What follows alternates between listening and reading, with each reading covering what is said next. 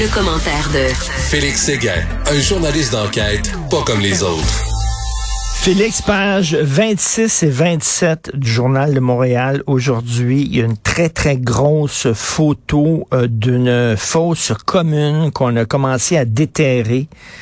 Et on voit des visages sortir du sable, on voit des bras, on voit, ils ont l'air jeunes. C'est, c'est épouvantable.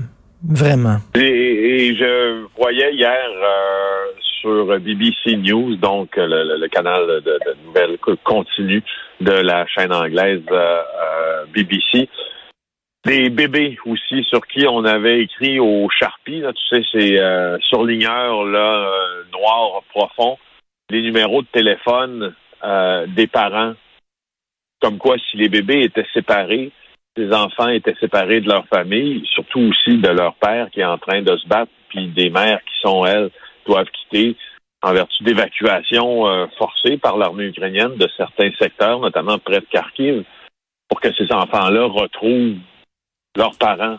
Moi, quand j'ai vu cette image-là, je me suis dit, enfin, l'horreur se matérialise dans le vivant, là. Parce tu un enfant aux couches avec écrit un numéro de cellulaire, au charpie sur le torse.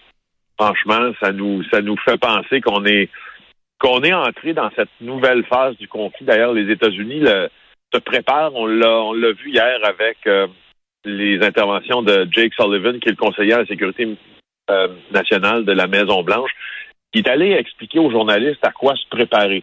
Parce que, bon, on entendait hier, j'entendais notamment Denis Lévesque, là, les propos du fameux euh, Wally, ce tireur euh, d'élite canadien qui est en Ukraine présentement, dire qu'il y a comme une atmosphère de conquête, une atmosphère de fête dans les régions euh, de Kiev. C'est, vrai que selon d'ailleurs l'Institut pour l'étude de la guerre, le fameux institut très crédible américain, Institute for the Study of Wars, publiait une carte comme quoi effectivement les Ukrainiens ont réussi dans Kharkiv et ses régions et ses banlieues à repousser euh, l'offensive russe. C'est d'ailleurs là qu'on a vu les images de Boucha, n'est-ce pas, là, euh, de ces corps attachés, les mains attachées dans le dos, sommairement assassinés ou encore dans des fosses communes. Là, on découvre encore plus de ces sites, encore plus aussi de ces euh, de ces, ces, tombes improvisées, ces charniers presque. sauf que quand on dit entrer dans une nouvelle phase du conflit, ce qui me ce qui, ce qui m'étonne dans ça, c'est qu'on on, est, écoute, si à, se fier au département de la sécurité nationale américain, on s'en va pas vers très joli là, parce que l'armée russe semble vouloir bien sûr se redéployer pour conquérir tout l'est de l'Ukraine et laisser faire, si tu veux, le nord-est comme comme Kiev, etc. Mais là, en train de se passer près du Donbass, entre autres, c'est à Kharkiv. Euh, qui, euh, au cours des prochains jours, risque, risque de recevoir une pluie d'obus, une pluie de bombes, et on dit que Moscou va continuer, je cite, les frappes aériennes et les tirs de missiles sur tout le reste du pays pour causer des dégâts militaires, puis causer des dégâts économiques et semer la terreur. Fin de la citation. Euh, alors, tu vois que, on espérait, on dirait que cette, désescalade que nous espérions est déjà derrière nous. Ah oui, oui. Puis, puis là, c'est fou. Parce que plus Poutine est violent, plus on est convaincu qu'on est convaincu qu'il est fou, et plus on a peur d'intervenir parce qu'on a, a peur qu'il pèse sur le piton, mais plus on se retient d'intervenir, plus Poutine se croit tout permis, et plus il va se montrer intraitable, inhumain puis violent. C'est un cercle vicieux, là. On fait quoi? Et, là. Oui, ben c'est ça. Puis hier, j'entendais des experts parler sur euh, à, l'émission euh, de mon de mon ami euh, et collègue Paul Larocque. Il y avait un débat à l'émission de bilan et on commençait, certains experts, mais c'était des experts, de manière à peine voilée, commençaient à là, se décider s'il n'était pas le temps d'arrêter, donc de mettre, de passer les menottes au président Vladimir Poutine, ce qui, ce qui probablement te fait réfléchir euh, exactement hmm. à ce que tu dis. Tu sais, avant, avant d'en arriver là, euh, que va-t-il que va-t-il faire? Parce que c'est pas entre autres les sanctions, parce qu'il y a un nouveau train de sanctions qui seront euh, annoncés au cours des prochains jours, notamment par les Américains, appuyés par Joe Biden.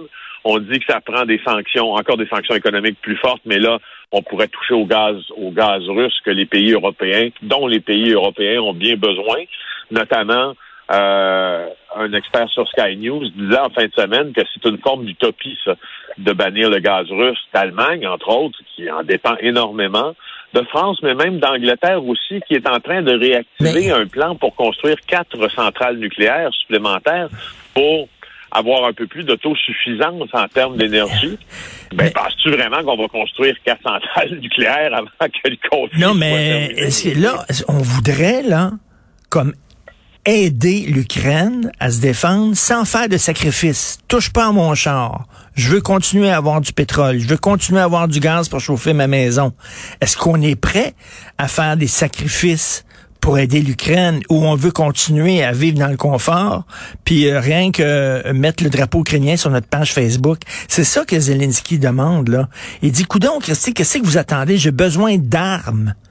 J'ai besoin de sanctions économiques plus fortes. À bon droit, à bon droit, Richard, parce que si tu regardes la réaction euh, initiale de la communauté internationale au cours des dernières années, après l'annexion de la Crimée notamment, là où on incitait fortement l'Ukraine à joindre les rangs de l'OTAN.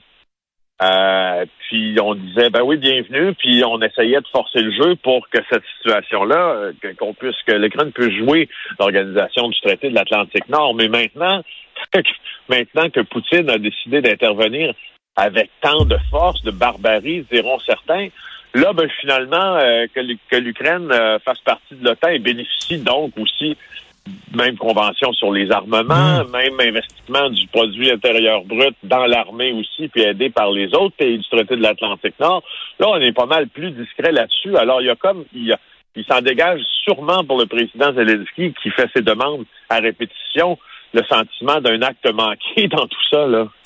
Ah oui, non, c'est vraiment épouvantable ce qui se passe là-bas. Euh, écoute, on, va parler d'un sujet euh, beaucoup moins grave. Et là, écoute, je vais, je vais, je vais mettre ma tête sur le bio, ok? Puis on va, on va, on va aborder un terrain un peu glissant. Cette euh, professeure là, ex-technicienne en éducation spécialisée, une femme euh, de 44 ans euh, qui, non pas 44 ans, euh, en tout cas une technicienne qui a eu une relation sexuelle avec un élève de 16 ans. OK, et là, il y a un procès. Et même quand j'étais jeune, OK, ado, la testostérone au plafond, tu comprends, là? On bande au vent à cet âge-là, là. J'avais, j'avais, j'avais une prof, j'avais une prof sexy, OK? tous les jours, je priais le petit Jésus. J'aurais tellement aimé ça, avoir une relation avec elle. ça n'aurait pas été pour moi là une punition. Au contraire, c'est un fantasme à l'époque. Je dis pas que c'est correct pour une femme d'agresser un jeune homme. Je, dis pas que c'est la même chose, mais il y a beaucoup de gars qui m'écoutent puis qui, qui ont vécu les mêmes affaires que moi là. On, on, rêvait de ça, d'avoir une, ben, relation avec une ben, femme d'expérience. Euh, ça relève pour euh, pour un adolescent parfois là de la du fantasme effectivement de de regarder les courbes d'une femme, d'un professeur aussi, puis d'une figure d'autorité. Là où c'est là où, où, ça devient peut-être un peu plus inquiétant, c'est quand tu te replonges justement dans l'histoire de cette femme-là, justement, ancienne technicienne en éducation. Elle a effectivement 44 ans maintenant, mais elle n'avait pas 44 ans à l'époque puis qu'avec cette dissociation un peu du réel lorsque parce qu'elle en est accusée là d'avoir eu une relation des relations sexuelles. Oui, parce que c'est quand euh, même c'est c'est illégal, t'as pas le droit que ce soit un homme ou une femme, t'as pas le droit. C'est comme ça, pas le droit. Alors moi ce qui ce que ce que je retrouve dans le texte de, de Frédéric Giguère publié dans le journal de Montréal aujourd'hui, c'est justement cet abandon de la réalité parce qu'elle dit à, l'endroit de son prétendant, c'est comme si mon âme était amoureuse de son âme. Euh, c'est comme si ma tête savait que c'était insensé, mais mon cœur prenait le dessus. Ben, tu vois, si tu te places dans les, si tu prends les yeux d'un, d'un adolescent de 16 ans ou les yeux qui étaient les tiens à l'époque, il y a quelque chose de beaucoup plus normal, peut-être dans, dans le fait d'être érotisé par ces situations-là qu'une femme de 44 ans, n'est-ce pas? Mm. Alors, c'est là-dessus que j'en ai. Elle s'appelle Geneviève Rioux. Euh, et euh, elle est devant le tribunal justement pour ça. Euh, elle a comparu hier devant la juge Sophie Lavergne. Elle était très nerveuse, sa voix tremblait, elle expliquait ses gestes, elle demandait pardon aux personnes qu'elle a blessées. Elle a plaidé coupable en juillet d'avoir, elle a admis son crime au fond. Euh, évidemment, on peut pas parler de l'identité de ce jeune-là de, de, 16 ans parce que c'est protégé par une ordonnance de non-publication, mais elle dit que c'est un peu comme Céline et René, tu sais, elle dit j'ai été aveugle au point où à un certain moment, je m'étais projeté dans l'avenir dans une relation à long terme, j'étais prête à l'attendre, je rationalisais en me référant à d'autres relations atypiques comme René, Angélil et Céline Dion, mais quand tu quand tu rationalises avec l'exception, ce n'est pas du rationnel. et, supposément, supposément, René a attendu que Céline ait 18 ans. Supposément, selon l'histoire officielle, faut faut prendre ça. Mais écoute, j'avais un ami, Félix, j'avais un ami, un gars, euh, qui lui, euh, quand ses parents n'étaient pas là, le faisait garder par une gardienne qui était plus vieille, qui était dans, dans la vingtaine, lui était plus jeune, puis la gardienne couchait avec lui. Et j'ai dit, j'ai dit, tabarnouche, tu couches avec ta gardienne, wow. Il dit non, c'était pas drôle, Richard. C'était pas drôle, pas en tout. Et c'était une agression. Et je dis, t'es-tu cute, ça? Il dit, oui, mais il dit, je voulais pas. Moi, j'étais jeune, j'étais, j'étais pas là dans ma vie, là. Puis il dit, ça m'a complètement foqué. Il a fallu que j'aille voir des psys par après, puis tout ça, tu sais. Donc, moi, je disais, wow, quel fantasme coucher avec ta gardienne. Mais il disait, non, c'était une agression, Richard. C'était pas drôle. Ben, je peux, je peux, je peux, mm. je peux tout à fait comprendre. On n'est pas tous à la même place non plus dans notre mm. développement sexuel quand on est adolescent. Et pour plusieurs, je pour plusieurs, là, moi, pour la majorité des, des jeunes qui ont vécu ces situations-là, je suis pas sûr que c'était si drôle, effectivement. Mm. Puis euh, c'est ça, t'es pas, tu t'es, t'es pas, t'es pas rendu là, comme tu dis effectivement, là, ton développement est pas là. Et euh, là, il y a une femme qui a publié un livre sur les façons de tuer son mari. Ben, elle a tué son mari. ben oui, j'ai vu ça sur euh, le, sac de chips. Il fallait consulter l'article de Frédéric Guindon. Euh, il reprend une nouvelle euh, américaine, puis je suis allé un peu regarder le détail de cette affaire-là aussi dans les textes originaux qui ont été publiés par les médias locaux, entre autres. C'est une femme de 61 ans, 71 ans, qui a été accusée d'homicide. donc, bien longtemps après avoir publié son livre en 2011, elle s'appelle Nancy Crampton Brophy a donc publié un livre qui s'intitule Comment tuer son mari.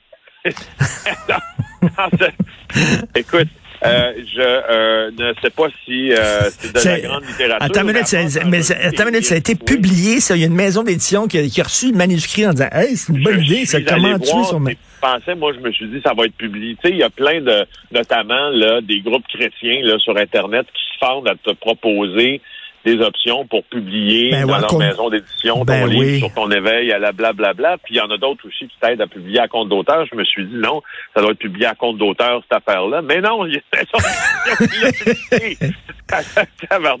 Alors il y a des raisons dans ça qu'elle évoque pour mettre fin à la vie de son conjoint, puis accrocher, si tu veux, à ces raisons-là. Elle propose les façons aussi de le tuer. Alors, euh, en, 2018, euh, comme ils disent en français, next thing you know, le mari de Madame Brophy, qui s'appelle Daniel Brophy, a été tué. Euh, et le 2 juin de cette année-là, il a été retrouvé mort dans la cuisine de l'Institut culinaire de l'Oregon à Portland. Il avait été blessé par arme à feu au dos et à la poitrine. En septembre suivant, Madame Brophy a été arrêtée et accusée ben. du crime. Elle a plaidé non coupable en raison des délais de, de, induits par la pandémie de COVID-19. Ça a un peu duré, tout ça. Mais là, aujourd'hui, quatre ans après les faits, son procès va s'ouvrir en Oregon. Elle n'aurait peut-être pas dû publier son livre. Et ça me fait penser. Et là, quand tu penses à ça, ça a l'air surréaliste. Tu le sais, Félix, O.J. Simpson a publié un livre disant je n'ai pas tué ma femme, mais si c'est moi qui l'avais tué, voici comment je m'y serais pris. Il a publié un livre, là. C'est sorti dans une maison d'édition respectée aux États-Unis en disant je l'ai pas fait, mais voici comment je me serais pris si je l'avais tué. C'est flyé en est...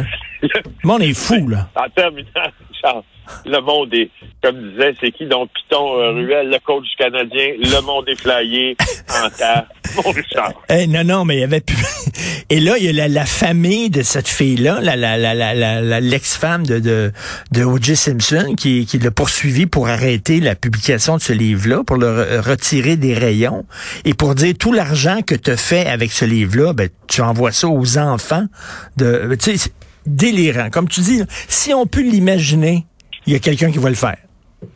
Ben, ça, ça, a bien l'air. Écoute, euh, en tout cas, je, ça, me, ça, me, ça me désole un peu. Faire un peu d'espoir. Ben, salut Félix, merci beaucoup. Bye bye. On se parle demain. Bye. bye.